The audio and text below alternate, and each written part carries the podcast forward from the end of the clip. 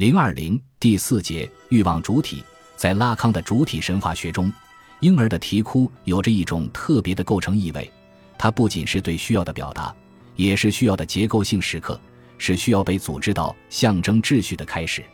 在啼哭中，婴儿本来需要的是这个，可作为他者的母亲给予的却是那个。例如，婴儿哭叫可能是因为饿了，也可能是因为尿床了或感觉天气太闷热了。可作为他者的母亲，总是以自己的方式，如把乳头塞到哭叫的孩子的嘴里，来回应孩子的需要。显然，他者的这个回应，他者对需要的这种阐释，与主体的需要本身并不能完全对应。这样，在需要用言语或准言语表达出来的那一刻，对需要的原始压抑或者说需要的异化也就开始了。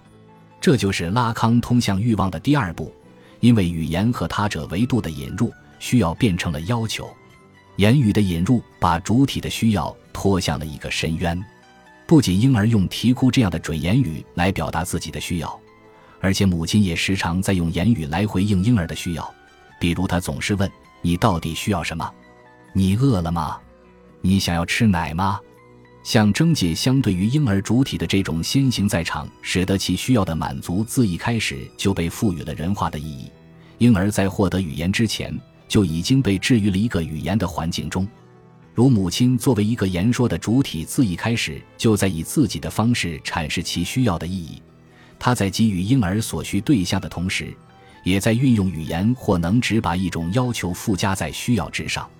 婴儿为了需要能够被满足，就必须考虑甚至认同这个他者的要求。驱力就在婴儿主体对他者的要求的这个考量中产生出来。用拉康的话说。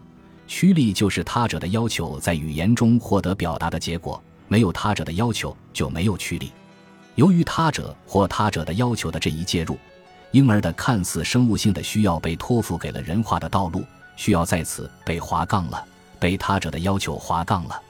主体的需要和他者的要求之间总是有一道裂隙，在啼哭中，婴儿本来需要的是这个，可作为他者的母亲给予的却是那个。主体就这样在欠缺与匮乏的深渊中挣扎着，他只能不停地去需要，并且他所需要的已不只是即刻的和当下的满足，而是无条件的绝对满足，是他者的无条件的爱。在这时，某一具体需要的背后，其实隐含了一个绝对的需要，那就是对无条件的爱的需要。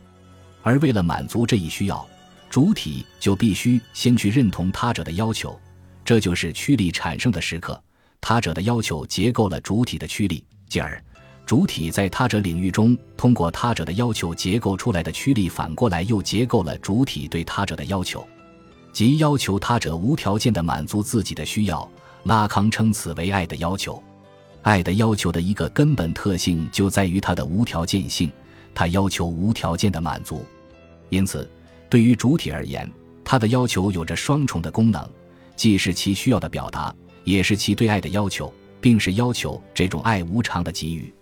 但问题在于，母亲时常是不在场的。对于开始学会用牙牙之语或言语来表达自身需要的婴儿来说，母亲或母亲的乳房乃是在场和缺席的象征符号，是一个处于彼岸的大他者。在他或他的在与不在中，婴儿感受到的是一种爱的挫折，是他的渴望他人无偿给予的爱的要求被拒绝。即便母亲在场的时候，婴儿的需要的暂时满足，并不能使先前遭遇的挫折得到补偿，因为他的不在已经在主体身上撕开了一道不可弥合的切口。其在当下的在场反而会使得他可能的再行缺席变得更具伤害性。主体也许会通过变本加厉的攫取需要之满足来加以补偿，但这无助于挫折的解决。母亲随后的可能离开只会使需要的暂时满足变得不堪忍受。最终，主体只有无奈地接受母亲不在场的事实，拼命地把满足需要的具体对象象征化，使其成为爱的要求的象征或爱的能指。在菲勒斯的意义中，拉康说，要求本身所关涉的东西，并不是他所召唤的满足，它是一种在场或一种缺席的要求。这一点在与母亲的原初关系中就有所体现。这种关系实际上为那个被置于其所能满足的需要之内的大他者所充满，要求已经构建大他者拥有满足需要的特权，以及那种剥夺唯一能使需要获得满足的东西的权利。大他者的这种特权，因而就勾画了大他者所不具有的东西，即他的爱的基本馈赠形式。就这样，通过把能被给予的一切东西都转变为爱的证明，要求取消了这一切东西的独特性，而他为需要所赢得的满足，也沦落为不过是爱的要求所引致的破灭。在需要的层面，母亲的乳房作为驱力的部分对象，是为满足口腹之欲而存在的。可在诉诸言语的要求的层面，这个对象已成为母亲无偿给予的爱的能指，其作为满足需要的对象的具体功能被取消，因为爱的要求并不指向具体的对象，或者说具体的对象并不能真切地回应爱的要求。用拉康的话说，爱的要求是不及物的、无条件的，它不依赖于任何对象，它唯一寻求的就是被爱。因此，在爱的要求中。对象的被取消的独特性只能在要求之外重新出现，它就在那里重新出现，但它也保存了爱的要求的无条件性所显示的结构。这个结构其实就是欲望的结构。拉康正是在需要与要求之间的这种分离中嵌入了这个欲望结构，并在一种本体论的意义上把这个欲望结构看作是主体性存在的根本维度。爱的要求是对他人的爱的一种无条件的需要。可这个需要不可能得到满足，因为父亲不允许，因为父亲所代表的父法秩序就是建立在对这种需要的禁止之上的。正如弗洛伊德和列维斯特劳斯在各自的人类学研究中不约而同地指出的，乱伦禁忌乃是人类社会的生存法则得以建立的根本大法。因为父亲的禁止对母亲的无条件的爱的需要，拉康又把它称为母亲的欲望，偶尔也把它称为纯粹的欲望。在爱的要求中被象征化，从此那个绝对的需要只能在一个象征的语言结构中得到表达，只能被象征性的表达，以及这个需要不可能被满足，而只能被替代，在替代中获得象征性满足。这个替代的过程就是一个能指差异化的过程，是差异中的某个剩余从能指的网络中脱落，而能指再次以差异化来捕捉那个剩余的过程。这个过程就是欲望的过程，或者说，欲望就是在这一过程中呈现出来的。于此，我们可以在需要和要求的关系中给欲望提供一个拓扑学的表述：欲望乃是需要在语言中借要求的形式获得表达后残留下来的剩余。用拉康的公式说，欲望是要求减去需要所得的差，通过一个不是简单的否定之否定的逆转。纯粹丧失的力量从一种湮灭的残余中浮现出来。对于要求的无条件性，欲望以绝对的条件取而代之。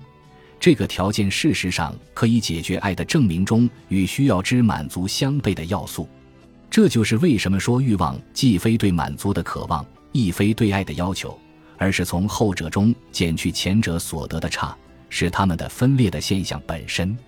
在此，第一个否。定是指要求对基于必然性的需要的否定，第二个否定则是指欲望对无条件的要求的否定。但这一否定之否定不是黑格尔的辩证否定所讲的那种阳气在否定中保留，在阳气中螺旋式的前进。它不是一种简单的否定之否定，因为在这一双重否定中涉及一个根本的东西，那就是否定中的剩余。在要求对需要的否定中。所否定的恰是需要的必然性，更确切地说，是需要之满足的必然性。在要求中，需要的对象被掏空，它不再指向具体的对象，而是指向某个象征的能指，即爱的要求的能指。由此导致的结果就是要求的无条件性，进而，在欲望对要求的否定中，所否定的恰是要求的无条件性，即对母亲的爱的要求是不可能获得满足的。一方面。母亲这个他者并不能提供给主体所渴望的无条件的爱，因为它本身就是一个欠缺的存在，它是被剥夺的。另一方面，在复法的世界里，这个要求是不被允许的，他必要遭到阉割的威胁，他只能以接受阉割为代价被替代性的送出。对要求的无条件性的否定，使得那原初的需要，甚至在以要求表达出来的具体需要得到满足之后，要求的另一面，即对爱的渴望。仍然不能得到满足，欲望就是那个没有得到满足的剩余，所以拉康说，欲望就出现在要求与需要发生分离的缝隙中，欲望就是要求与需要的分裂本身。由此可见，拉康是在需要、要求、欲望这个三元组概念的一种拓扑学中来阐述欲望的。首先，主体有一种原初的需要，想要与母亲合为一体。这当然只是一个神话学的想象，是有关主体的原始存在的一个隐喻。其真正说的是主体对原初的完满性、完整性，或者说原始的一的渴望。可这个需要在象征秩序中是被禁止的，它只能在言语或能指的替代运动中以要求的形式表达出来。在这里，原初的需要被划杠，成为不可企及的对象。拉康称这是言语或语言对需要的原始压抑。然而，压抑导致的后果是双重的：一方面，